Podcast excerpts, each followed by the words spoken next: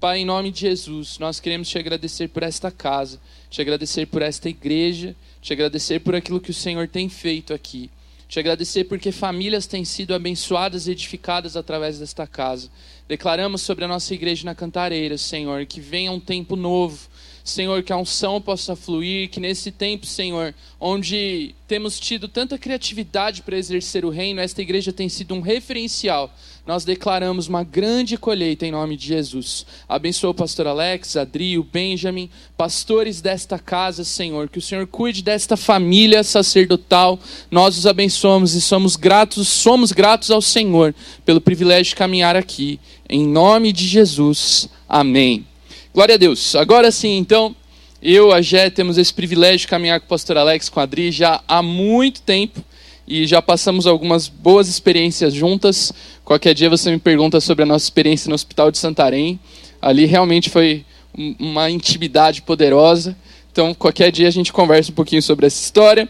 Mas eu queria compartilhar uma palavra com esta casa, essa igreja que eu amo tanto.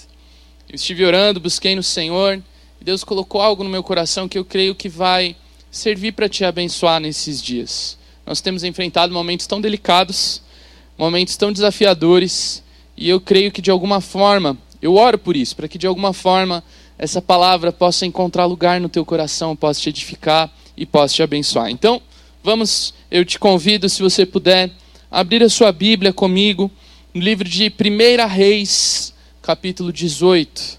Nós já vamos colocar aqui o tema da palavra, 1 Reis, capítulo 18, versículos de 1 a 4 no primeiro momento. Então eu quero compartilhar com você a respeito disso, cavernas e montes. 1 Reis, capítulo 18, de 1 a 4, nos dá um contexto. A gente vai ler bastante hoje. Começa uma igreja que tem um nível de palavra altíssimo, eu sei que vocês dão conta, então vocês vão lendo comigo aqui. 1 Reis 18, de 1 a 4, diz assim: Depois de um longo tempo, no terceiro ano da seca, a palavra do Senhor veio a Elias, dizendo assim: Vá apresentar-se a Acabe, pois enviarei chuva sobre a terra. E Elias foi.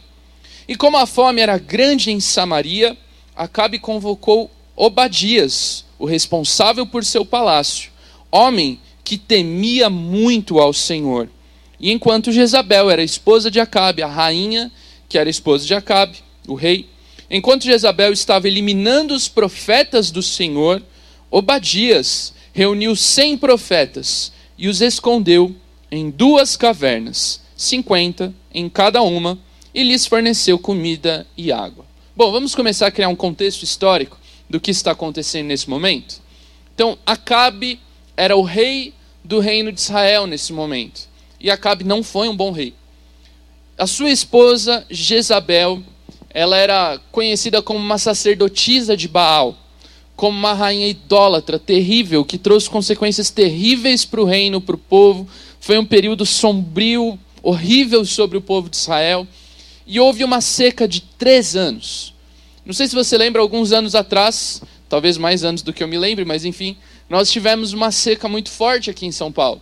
E até a gente media constantemente os reservatórios, reservatório da Cantareira, Guarapiranga tal porque nós passamos por um momento muito difícil. E com toda a nossa modernidade, com toda a nossa tecnologia, se nós enfrentássemos três anos de seca, eu não sei o que seria da nossa sociedade.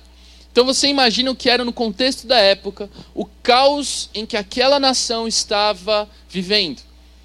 Talvez nós temos vivido dias um pouco semelhantes, um pouco caóticos na nossa nação. Deus continua conosco, nos sustentando, mas tantas coisas têm acontecido ao nosso redor. E a gente pode se identificar um pouquinho com isso. Esse momento de caos que o povo de Israel estava enfrentando. E Jezabel, essa rainha tão né, ali influenciada pelo mal, ela matava os profetas do Senhor, ela calava a adoração ao Deus vivo verdadeiro. E aí então um homem chamado Obadias, ele esconde cem profetas em duas cavernas, porque ele temia ao Senhor. Então, por acreditar no propósito de Deus, no Deus de Israel, Obadias então reúne 50 profetas em cada caverna, os esconde, os alimenta, não deixa que nada falte, para que o ministério profético pudesse continuar. Esse é o nosso contexto do que está acontecendo. Alguns dias eu estava orando e Deus me deu essa palavra para compartilhar com alguns líderes e eu quero compartilhar com você, igreja, porque eu creio que Deus tem nos levantado para um nível profundo nele.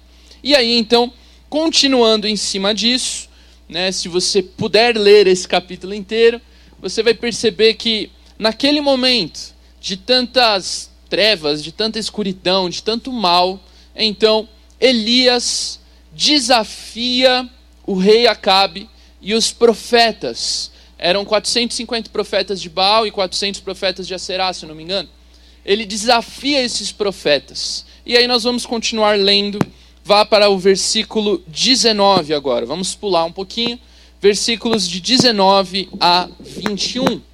A palavra diz assim: Agora convoque todo o povo de Israel para encontrar-se comigo no Monte Carmelo e traga os 450 profetas de Baal e os 400 profetas de Aserá, isso mesmo, que comem a mesa de Jezabel. Jezabel sustentava 850 profetas.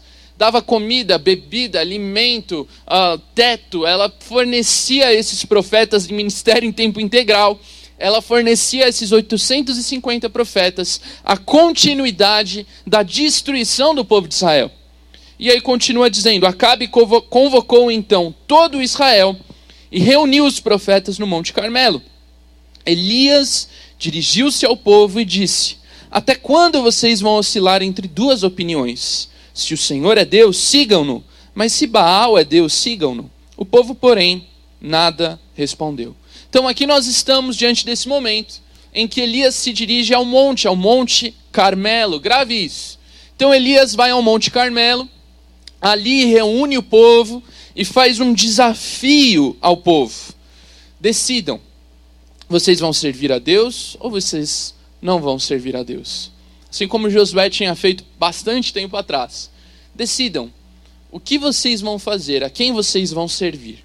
E aí, diante disso, é feito um grande desafio para que se provasse quem era Deus sobre Israel, quem verdadeiramente era Deus. E aí então, Elias faz um desafio a 850 profetas.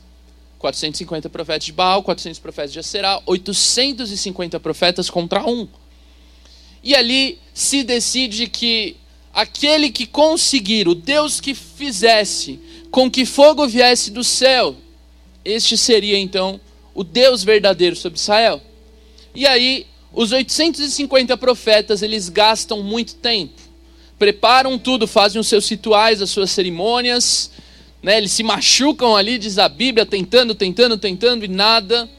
E Elias então chega a vez dele para que ele pudesse provar quem era Deus sobre Israel. E aí, vá comigo para o versículo 30, de 30 a 35. Vamos continuando nesse contexto histórico. Versículos de 30 a 35 diz assim: então Elias disse a todo o povo: Aproximem-se de mim. O povo aproximou-se e Elias reparou o altar do Senhor que estava em ruínas. Não vai dar muito tempo da gente falar sobre isso, mas há um princípio importante aqui. Depois leia isso com calma. Elias reparou o altar do Senhor que estava em ruínas. Depois apanhou doze pedras, uma para cada tribo dos descendentes de Jacó, a quem a palavra do Senhor tinha sido dirigida e disse: Seu nome será Israel. Com as pedras construiu um altar em honra do nome do Senhor e cavou ao redor do altar uma valeta com capacidade de duas medidas de semente. Depois arrumou a lenha, cortou o novilho em pedaços e o pôs sobre a lenha. Então lhes disse: Encham de água quatro jarras grandes e derramem-nas sobre o holocausto, sobre o altar, sobre a lenha. Façam-no novamente, disse eles, e eles o fizeram de novo. Façam-no pela terceira vez, ordenou. E eles o fizeram pela terceira vez. A água escorria do altar, chegando a encher a valeta. Até aqui nesse primeiro momento. Então, vamos só lembrar de algo? Eles estavam há, há três anos vivendo em seca. Sem tecnologia, sem tudo que nós temos no nosso mundo moderno hoje para prover uma situação assim. E no momento do sacrifício, no momento do altar, no momento em de o desafio seria cumprido por parte de Elias. Os 850 profetas não tinham conseguido fazer fogo vir.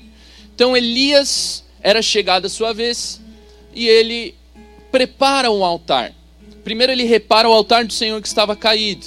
E ali ele começa a preparar tudo então para que ali fosse um lugar da manifestação da glória de Deus. E ao fazer isso, Elias faz um pedido inusitado. Se você olhar no Pentateuco, Êxodo, Números, você não vê água ali no meio do processo do sacrifício. Mas existe todo um simbolismo que a gente poderia estudar muito mais sobre isso também.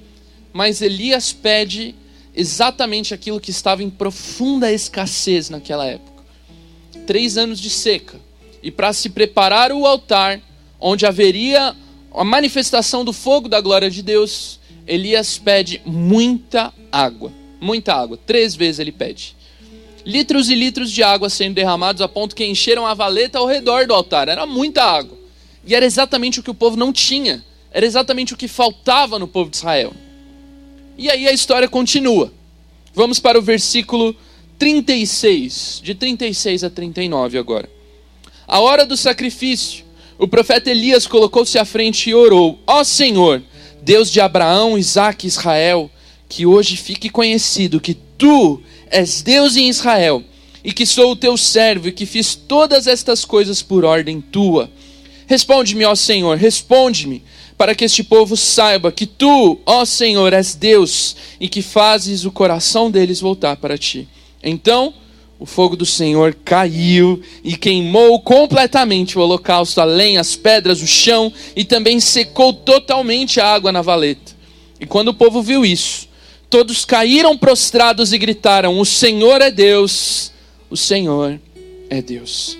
Queridos, que cena incrível, memorável. Como seria bom se a gente pudesse visualizar isso com os nossos olhos.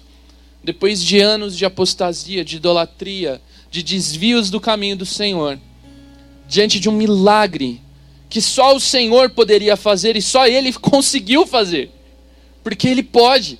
Diante disso, a Bíblia diz que todo o povo se ajoelha e se curva.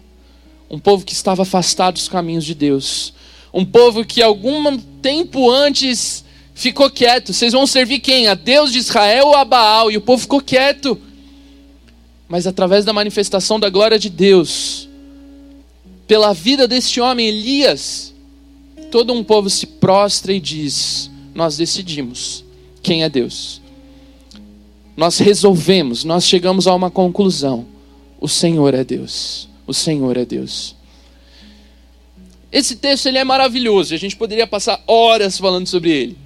Mas esse não é o propósito dessa mensagem. Eu quero construir um panorama para você entender quem era Elias e que dias ele estava vivendo nesse momento que estamos lendo. Elias estava vivendo momentos gloriosos aqui. Que dia incrível Elias não viveu. Só que o dia não, não acabou. Se você continuar lendo, eu não vou ler, mas você pode ler na sua casa. Elias então decreta a vitória de Deus sobre Baal, sobre os falsos deuses. Os 850 profetas são perseguidos, são destituídos, são mortos. Havia três anos que não chovia. E Elias diz para Acabe, para o rei: Olha, se prepara, porque eu estou sentindo algo. Eu sinto dentro de mim que está vindo chuva. Três anos que não chovia. Elias primeiro libera a palavra, lê isso. Primeiro ele solta isso, depois ele sobe no monte de novo. Então ele estava no monte, acontece todos esses milagres, ele libera a palavra, ele vai para o monte de novo. E no monte, ele fala para o moço, para um jovem, para o discípulo, diz, diz assim: Olha, vai lá e vê. Olha em direção ao mar e vê se já está vindo a chuva. Vê o que você enxerga. E ele faz isso sete vezes. Ele faz isso depois de ter liberado a palavra. Primeiro ele libera uma palavra, quando não tinha nem a pequena nuvem ainda. Depois de sete vezes, a notícia volta: olha, está se formando uma nuvenzinha. Ela é pequena, tamanho da mão de um homem. E para Elias isso basta. E ele diz: a gente tem que colocar tudo em ordem, porque a chuva está chegando mesmo. Você tem que ir, tem que ir. Vamos nos preparar, tchau. Porque agora vem chuva. Que dia glorioso Elias viveu aqui. Elias basicamente operou um milagre depois de anos de apostasia. Elias através dele, o povo se prostrou, um povo que estava desviado, afastado de Deus, se prostra e clama: O Senhor é Deus, o Senhor é Deus. Elias viu a derrota completa de 850 profetas destituídos do povo de Israel. Elias viu um rei que ficou calado diante da manifestação da glória de Deus. E Elias viu três anos de seca serem rompidos por meio de uma palavra profética. Que dia glorioso Elias viveu aqui. Mas agora nós vamos para o que efetivamente é o nosso tema. No próximo capítulo, vira uma página da sua Bíblia, às vezes está até na mesma página aí nós vamos ver uma história tão diferente. 1 Reis capítulo 19. Ora, Acabe, o rei Acabe, contou a Jezabel, sua esposa, rainha Jezabel, tudo que Elias tinha feito e como havia matado todo, todos aqueles profetas à espada. Por isso, Jezabel mandou um mensageiro Elias para dizer-lhe: Que os deuses me castiguem com todo o rigor, se amanhã, nesta hora, eu não fizer com a sua vida o que você fez com a deles. E Elias teve medo. Mudança na história. Elias teve medo e fugiu para salvar a vida. Em Berseba de Judá, ele deixou seu servo, entrou no deserto, caminhou por um dia, chegou a um pé de gesta, sentou-se debaixo dele e orou, pedindo a morte. Já tive o bastante, Senhor. Tira a minha vida. Não sou melhor do que os meus antepassados. Que, que mudança brusca na história um dia glorioso de milagre, de conversão, de, de chuva, de provisão, de vitória, para de repente um homem que está cheio de medo, fugindo e pedindo que a sua própria vida acabe, pedindo a morte. E aí a história continua. Depois se deitou debaixo da, debaixo da árvore e dormiu, e de, de repente um anjo tocou nele e disse: Levante-se e coma. Elias olhou ao redor e ali junto à sua cabeça havia um pão assado sobre brasas quentes e um jarro de água. Ele comeu, bebeu, deitou-se de novo. O anjo do Senhor voltou, tocou nele e disse: Levante-se, coma, pois a sua viagem será muito longa. Então ele se levantou, comeu, bebeu e, fortalecido com aquela comida, viajou quarenta dias e quarenta noites até chegar a Horebe, o monte de Deus. Ali entrou numa caverna e passou a noite. Vamos parar aqui um pouquinho? Vamos entender o que está acontecendo, porque existem alguns tesouros nesse texto. E quando eu estava orando, Deus colocou isso no meu coração e eu queria compartilhar isso com você. Elias passa por um momento de vitória extrema, manifestação da glória de Deus, milagre. De repente ele passa por um momento tão terrível, tão baixo, ele vai tão alto por tão baixo. Ele vai para um deserto com medo, fugindo e pedindo a sua própria morte a Deus.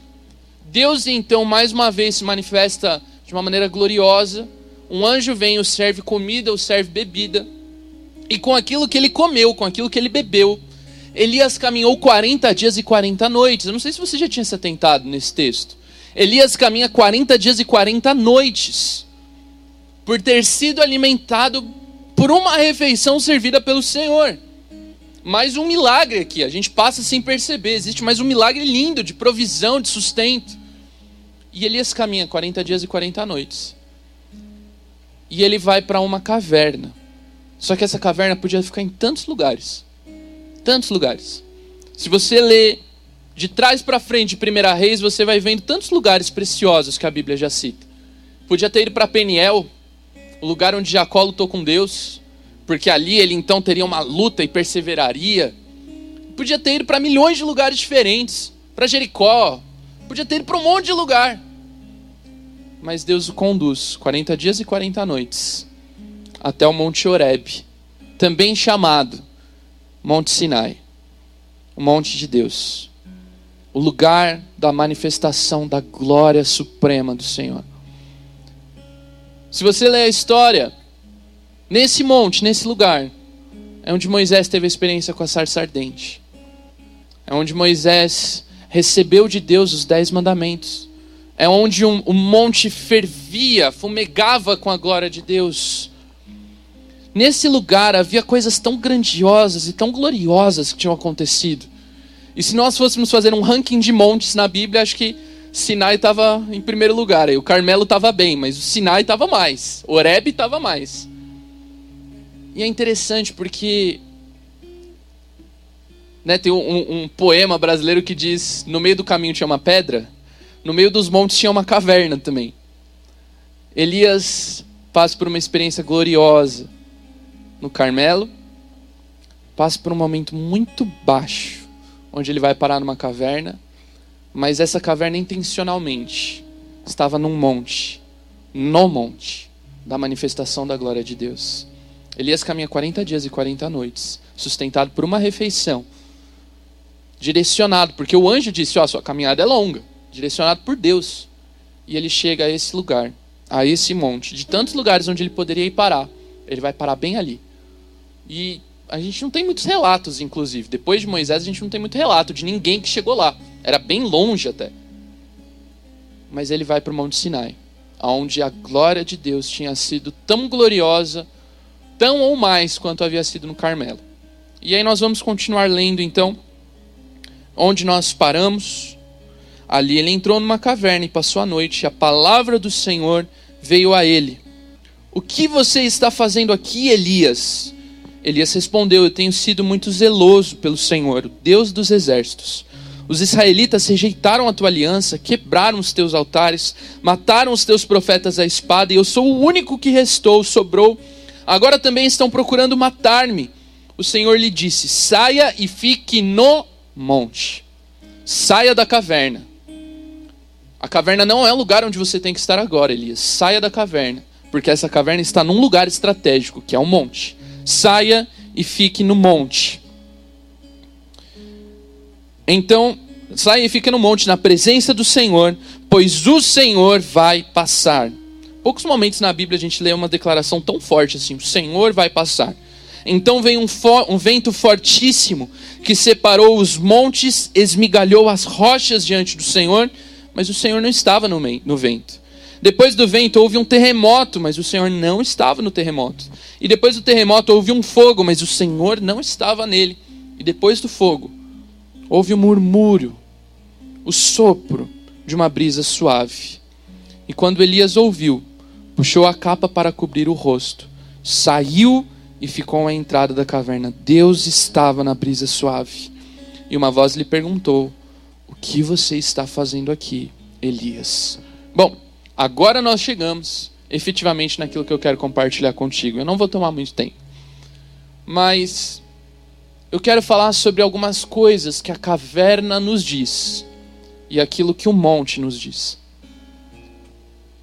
montes, cavernas, momentos diferentes, parece até pessoas diferentes, mas é o mesmo homem. Elias sai do Carmelo, onde viveu coisas incríveis, passa por um momento de perseguição, de medo, de luta, de dúvida, de depressão, de morte. Caminha por 40 dias e 40 noites sustentado pelo Senhor. Chega a uma caverna que fica no Monte Oreb. No monte, não em um monte, no monte. E ao entrar nessa caverna, mal, Elias está mal. Ele vai sendo alimentado por algumas mentiras dentro dessa caverna. Eu queria falar sobre duas mentiras somente. Que a caverna fez com que Elias comprasse como uma verdade. E que muitas vezes eu e você também somos tentados a comprar como verdade. Primeiramente, Elias aceita como verdade que ele está completamente sozinho. Elias define sobre si mesmo: eu estou sozinho. E ele fala isso para Deus. Mataram todo mundo, não sobrou ninguém. E agora, além de tudo, ainda querem matar a mim. Só que, não sei se você se lembra, no começo dessa ministração, um capítulo antes, nós começamos falando que Obadias escondeu 100 profetas na caverna. Cadê os 100 profetas da caverna? Elias conversou com Obadias sobre isso. Acabou de acontecer. E Elias se esqueceu disso. Ou talvez Elias escolheu acreditar numa mentira de que ele realmente estava sozinho. Ele acabou de trocar uma ideia com Obadia, ciente que havia 100 profetas escondidos numa caverna, duas cavernas. E de repente Elias chega e diz: Não sobrou ninguém, só tem eu. Deus responde, já já Deus vai responder que tem muito mais gente que isso. Mas humanamente falando, já não era verdade. Não precisava de uma revelação de Deus para que Elias soubesse que ele não estava sozinho. Ele definitivamente não estava sozinho. Mas ele escolheu não acreditar nisso. Dias antes, o povo se prostrou e disse: O Senhor é Deus, só o Senhor é Deus. Elias viu isso acontecendo. E de repente ele acha que ele está sozinho. A caverna tenta nos fazer acreditar, comprar como verdade a mentira da solidão. E às vezes a caverna grita essas mentiras tão alto que a gente passa a acreditar nelas como verdade. Mesmo ciente que não é verdade. Às vezes a gente enfrenta isso no nosso dia a dia, no nosso ministério. Nós sabemos que nós não estamos sozinhos. Nós temos uma igreja, temos pastores, temos uma célula, temos pessoas que oram por nós. Às vezes você está uma mensagem de distância de pedir uma oração para alguém. Olha, líder, pastor, discipulador, amigo, irmão, ore por mim, eu, eu preciso da tua oração hoje. Mas a mentira da caverna grita para você: você está sozinho, não adianta nem você tentar mas até humanamente falando, você sabe que não é verdade. Porque no dia anterior você estava lá na célula orando pelas pessoas. Você estava recebendo o amor, o abraço virtual ainda, mas você estava sendo amado. Mas a caverna grita algumas mentiras. E a nossa alma tenta comprá-las como verdade. A caverna exerce uma influência sobre nós tão terrível. Eu não sei se você já passou por momentos assim eu lembro que uma vez eu estava conversando com uma pessoa e foi muito interessante. Eu, eu super entendi aquela pessoa. Ela falou assim: eu perguntei, mas o que, que aconteceu com você? Ela, ah, eu discuti com o pessoal, discuti com o pessoal da célula tal, porque eu cansei. Eles falam de mim, fazem isso, fazem aquilo. Aí eu perguntei para ela, mas o que, que aconteceu? Quando isso aconteceu? Ela assim, não, na verdade não aconteceu, mas eu acordei com um sonho. E no meu sonho eles falavam de mim. Aí eu fiquei, sabe quando você fica com raiva, assim, com ranço deles? E aí eu fui pensando, pensando, falei, eles devem falar de mim mesmo. fiquei pensando assim, amado do Senhor. Às vezes é simplesmente você. Eu já passei por esses momentos na minha vida também. Não cheguei a tretar com ninguém por causa disso, mas momentos em que você simplesmente pensa alguma coisa e quando você vê você está triste com uma coisa que você pensou, a coisa não aconteceu, não fizeram nada com você, não deu errado nada aconteceu, mas você está pensando e aí de repente você fica triste por aquilo que você pensou. A caverna faz isso com a gente. Elias sabia que tinha 100 caras guardados, 100 profetas. E de repente ele começa a acreditar, eu estou sozinho. Elias sabia que o povo tinha se dobrado dito, só o Senhor é Deus.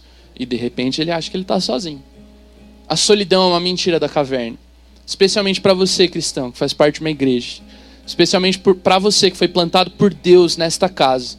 Você não está sozinho. Não deixe que essa mentira jamais ecoe dentro da caverna. E a segunda mentira que a caverna tenta dizer é a mentira da derrota. Elias pede a morte, porque ele acha que ele foi derrotado. Eu já perdi para Jezabel, não adianta.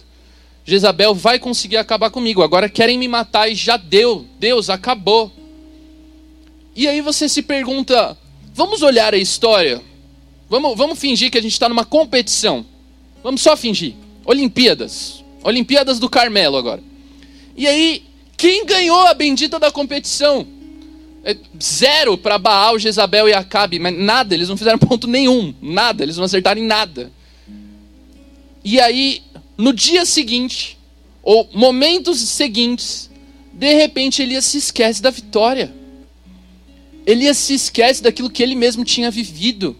E querido, deixa eu te dizer uma coisa: quantas vezes nós nos esquecemos daquilo que nós já vivemos com Deus? A gente diz grandes coisas fez o Senhor por nós, por isso estamos alegres. A gente diz o texto de Lamentações, eu quero trazer à memória o que me pode dar esperança, porque Deus já fez tanta coisa que se eu lembrar, eu me encho de esperança. E aí de repente a gente começa a acreditar na mentira da caverna. Querido, olhe para a sua vida. Olhe para aquilo que Deus fez em você. Olha para a história da sua família. Olha como Deus tem te sustentado dia após dia. Talvez no primeiro dia dessa quarentena, desse tempo de isolamento, você se perguntou como é que vai ser. E os dias estão passando e até aqui o Senhor tem te ajudado, até aqui nos ajudou o Senhor Ebenezer. Mas a caverna vai tentar dizer para você: você já perdeu a batalha, você já perdeu a guerra. Mesmo que o ranking esteja Deus 10, outras coisas zero, ainda assim você vai ser levado a acreditar que você vai ser derrotado. Porque é isso que a caverna tenta fazer com a gente. Essa é a mentira que a caverna tenta ecoar. Elias venceu contra 850 profetas. Humanamente falando, sozinho. O Senhor estava com ele, mas humanamente falando, sozinho. Eu não sei se você já passou por essa experiência, mas hoje, bendito seja o Senhor pelo microfone, porque gritar contra 850 pessoas é um desafio. E Elias venceu. Olha o tamanho da vitória que ele teve. Elias decretou chuva antes de ter nem a pequena nuvem, a chuva veio. Foram vitórias seguidas, consecutivas, uma maior que a outra. E de repente Elias diz: Deus, eu estou sozinho, solidão. E segundo, Deus, eu vou ser derrotado. Leva-me agora, tira minha vida agora. Melhor acabar agora do que deixar eu passar por esse momento de derrota, de frustração na minha vida. Essas são as mentiras da caverna. E eu espero que de alguma forma, não que você esteja vivendo isso, mas se de alguma forma isso ecoa no seu coração e faz sentido. Mas mais importante do que elas, e a segunda parte do que eu quero ministrar aqui, as verdades do monte. O que o monte nos diz. Enquanto a caverna ecoa algumas mentiras tão tenebrosas, tão sombrias, tão tristes. Deus diz: Olha, sai da caverna, filho. Não é aí. Eu quero falar com você, mas você precisa sair daí primeiro. E Elias sai da caverna, e graças a Deus aquela caverna já estava no monte. Graças a Deus por isso. E estando no Horeb, no Sinai, no monte de Deus, no lugar. Então o Senhor diz: Eu vou passar, o Senhor vai passar. Poucas vezes a Bíblia faz uma declaração forte assim. Deus passa. E aí acontecem algumas manifestações. Não é o meu propósito falar sobre elas, porque cada uma delas tem sentidos lindos. Você pode interpretá-las de maneiras e maneiras e maneiras. Mas a primeira manifestação que vem quando Elias sai para se preparar a ouvir a Deus é um vento muito forte, muito, muito, muito forte. A Bíblia diz que ele arrastava montes ele despedaçou rochas. A gente pode interpretar isso de 50 maneiras diferentes, querido. Mas o que eu quero falar aqui, somente, vento pode representar a direção para onde nós somos conduzidos. Talvez algumas pessoas estão na caverna porque sentem uma falta de direção. Não era o caso de Elias, mas talvez seja o seu caso. Talvez o que você precise seja o vento forte mesmo. Deus, em relação a Elias, nós servimos a um Deus que é muito pessoal e graças a Deus por isso, graças a Ele mesmo por ele ser assim. Mas nós servimos a um Deus que é muito pessoal e se manifesta exatamente da maneira como nós precisamos, Ele nos conhece. Deus não estava naquele vento forte naquele momento sobre Elias. Mas talvez esta manifestação seja o que você precisa. Você está preso dentro da caverna, pensando que a sua vida não tem mais direção, pensando no amanhã, pensando onde é que tudo vai dar, como é que vai ficar o país, a situação política, a situação econômica, o trabalho, como é que vai ficar a família. Talvez o que te falte nesse momento é o sentido de um vento poderoso que sopra por Deus, conduzindo a sua vida segundo a sua direção, a direção dele para você. Mas talvez num segundo lugar, você está saindo ali da caverna e você vê uma outra manifestação, você vê um grande terremoto. Terremotos servem para muitas coisas. Para tirar as coisas da ordem que estavam e colocá-las numa ordem diferente, talvez. Terremotos mais para frente, bem mais para frente. Você chega no momento em que um terremoto significa libertação sobre Paulo. Estava preso dentro da prisão e o terremoto traz libertação, traz liberdade sobre ele. Terremotos podem re representar muitas coisas para você. Talvez até seja o que você precise. Você precise de libertação de cadeias que estão te prendendo. Talvez você precise que as coisas saiam desta ordem onde elas estão, porque elas não estão bem. Não está certo, não está correto, não está funcional. E você precisa que o Senhor intervenha Porque ele mesmo agiu, o terremoto veio por parte dele. Ele, em relação a Elias, não estava no terremoto, mas ele promoveu aquilo. E talvez para você o Senhor esteja nisso, numa reorganização profunda da sua vida, uma reestruturação. Não dá para gastar muito tempo nisso, mas talvez você precise dessa provisão de um terremoto. Mas terceira manifestação, e essa é muito especial para nós, diz que veio um grande fogo, que incendiou um grande fogo ali. Mas Deus não estava no fogo. O fogo, para nós como cristãos, é tão facinho da gente achar. Atos 1,8: Mas recebereis poder ao descer sobre vós o Espírito Santo. E aí você vai para Atos 2 e você vê línguas como que de fogo. Fogo para nós hoje, dentre tantas representações que poderia ter, para nós hoje, eu queria que nós entendêssemos como a manifestação, a intensidade do Espírito Santo.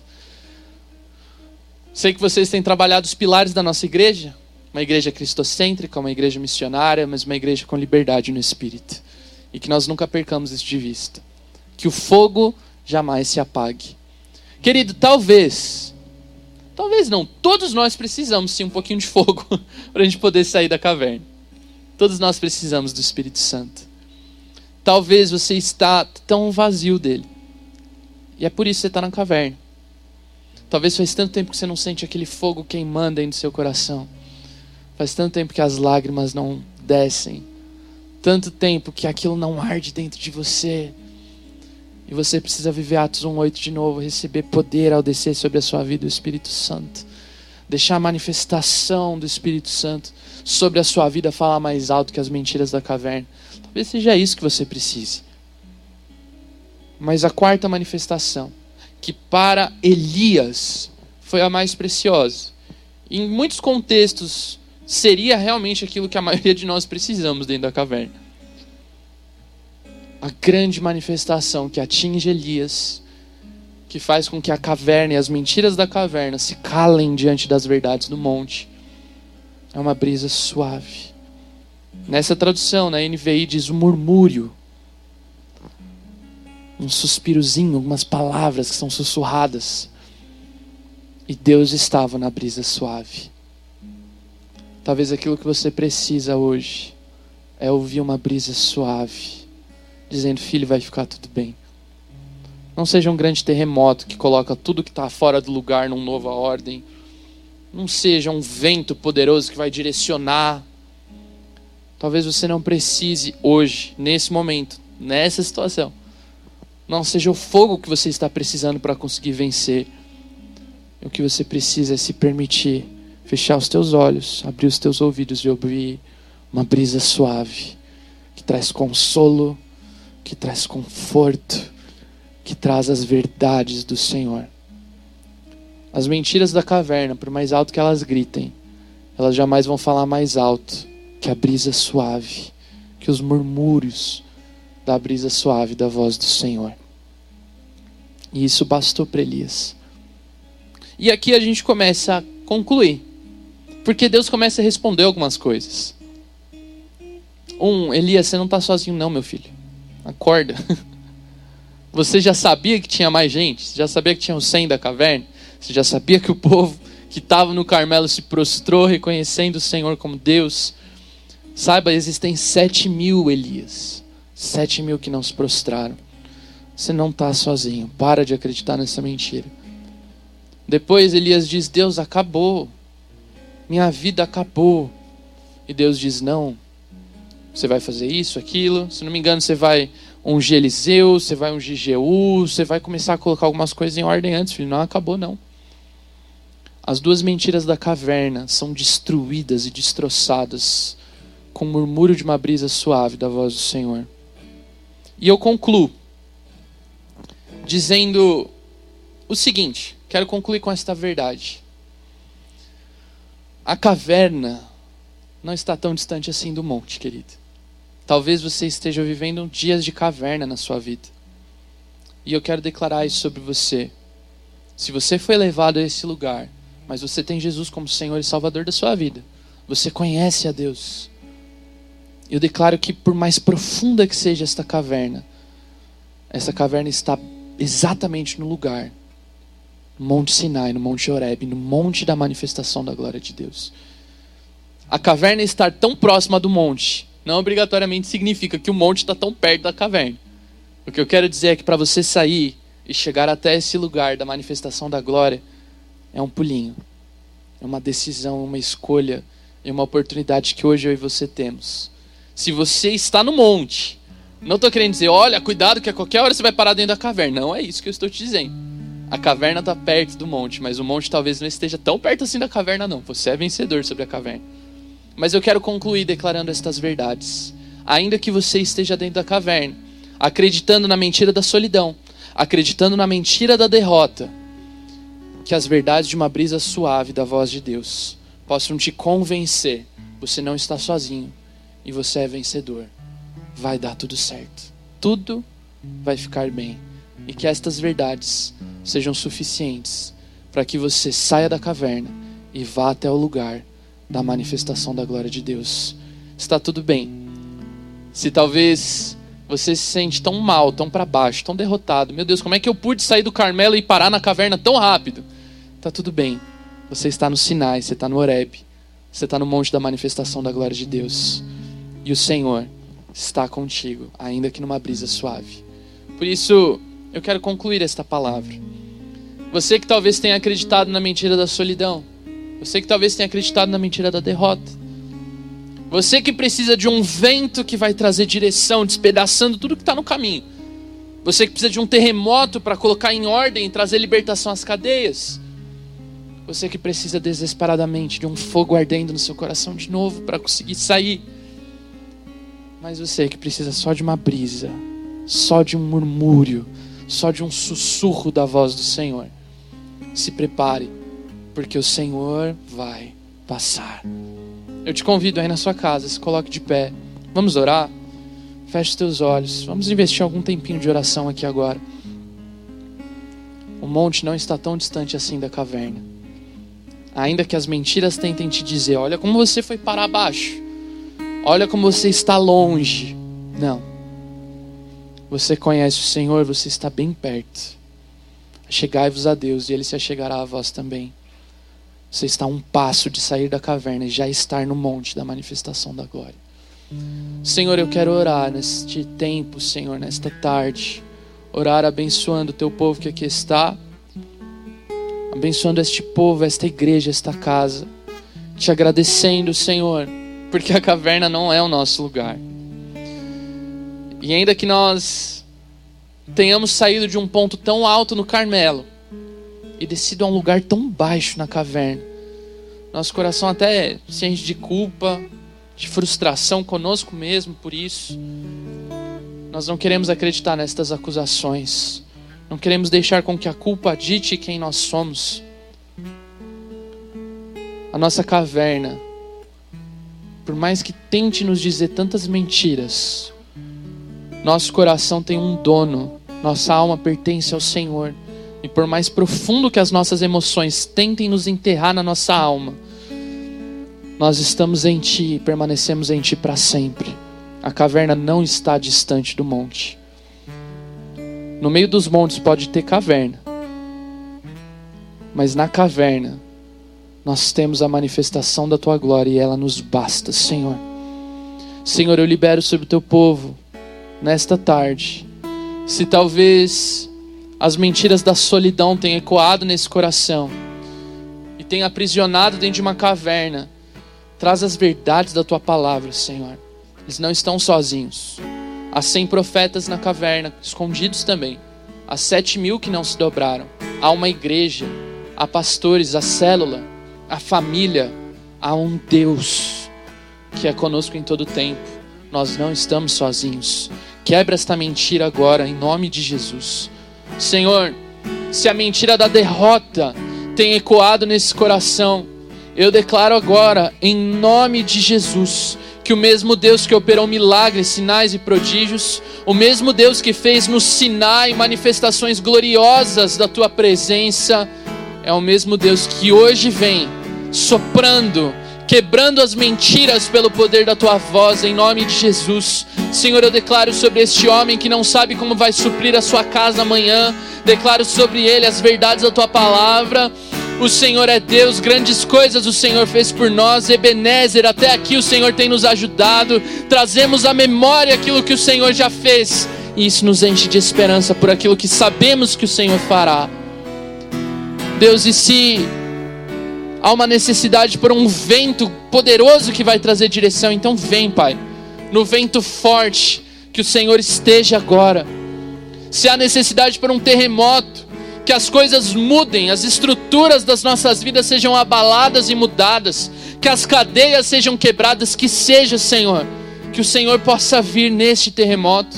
Se é o fogo que nos tem faltado, se estamos distantes, sedentos, vazios da presença do Teu Espírito, vem Espírito Santo, assim como foi em Pentecoste, línguas como que de fogo, vem, manifesta-te como fogo sobre a Tua igreja neste dia mas o que nos falta são as verdades.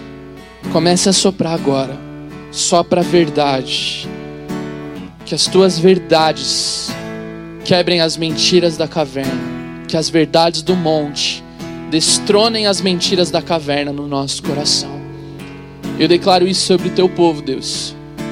Por mais profundo que estejam lutando contra a caverna nesses dias de tanto caos, como foi nos dias de Elias, o monte está logo ali.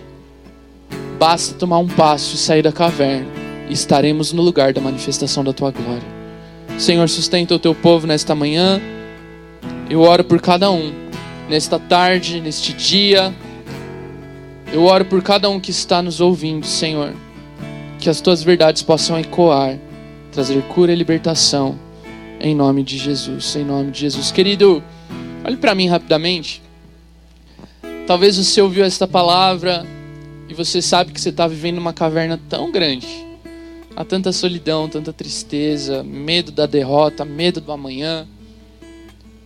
E a palavra nos diz que ao recebermos Jesus como Senhor e Salvador das nossas vidas, nós somos filhos, recebidos como filhos por um Pai que nos ama.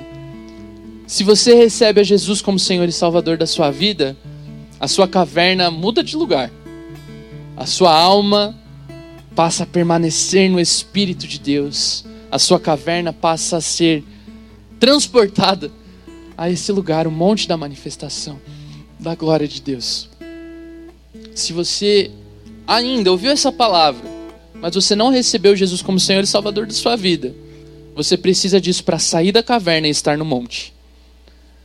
Senão seriam só palavras emotivas, só coaches mas com Jesus, você sai da caverna e você está logo ali no monte, o lugar da manifestação da glória. Então, eu quero te fazer um convite. Se você nesta manhã, nesta tarde, nesse dia, você pode estar ouvindo isso em tantas horas diferentes, não é? Se você não fez esta oração, confessando Jesus como Senhor e Salvador da sua vida, eu vou fazer aqui, aliás, vai. Vou fazer essa oração, repita essa oração comigo, mas a gente tem um formulário aqui está na descrição. A gente, nós pastores, pastor Alex, Dri, líderes desta casa, nós queremos te abençoar, queremos orar por você. Não deixe de preencher, que a gente possa mais do que nunca mostrar para você que você não está sozinho mesmo. Eu vou fazer essa oração e se você deseja entregar sua vida a Jesus, confesse assim comigo, repita dizendo: Senhor Jesus, neste dia eu ouvi a tua palavra e eu acredito que ela é a verdade. Por isso, eu entrego a minha vida para sempre nas mãos de Jesus e o reconheço como Senhor e Salvador da minha vida. E que de hoje em diante as mentiras da caverna jamais falem mais alto que as verdades do monte. Obrigado por aquilo que o Senhor fará na minha vida. Em nome de Jesus. Amém. Que Deus te abençoe. Que estas verdades possam ter encontrado lugar e espaço no teu coração. Estamos juntos em nome de Jesus.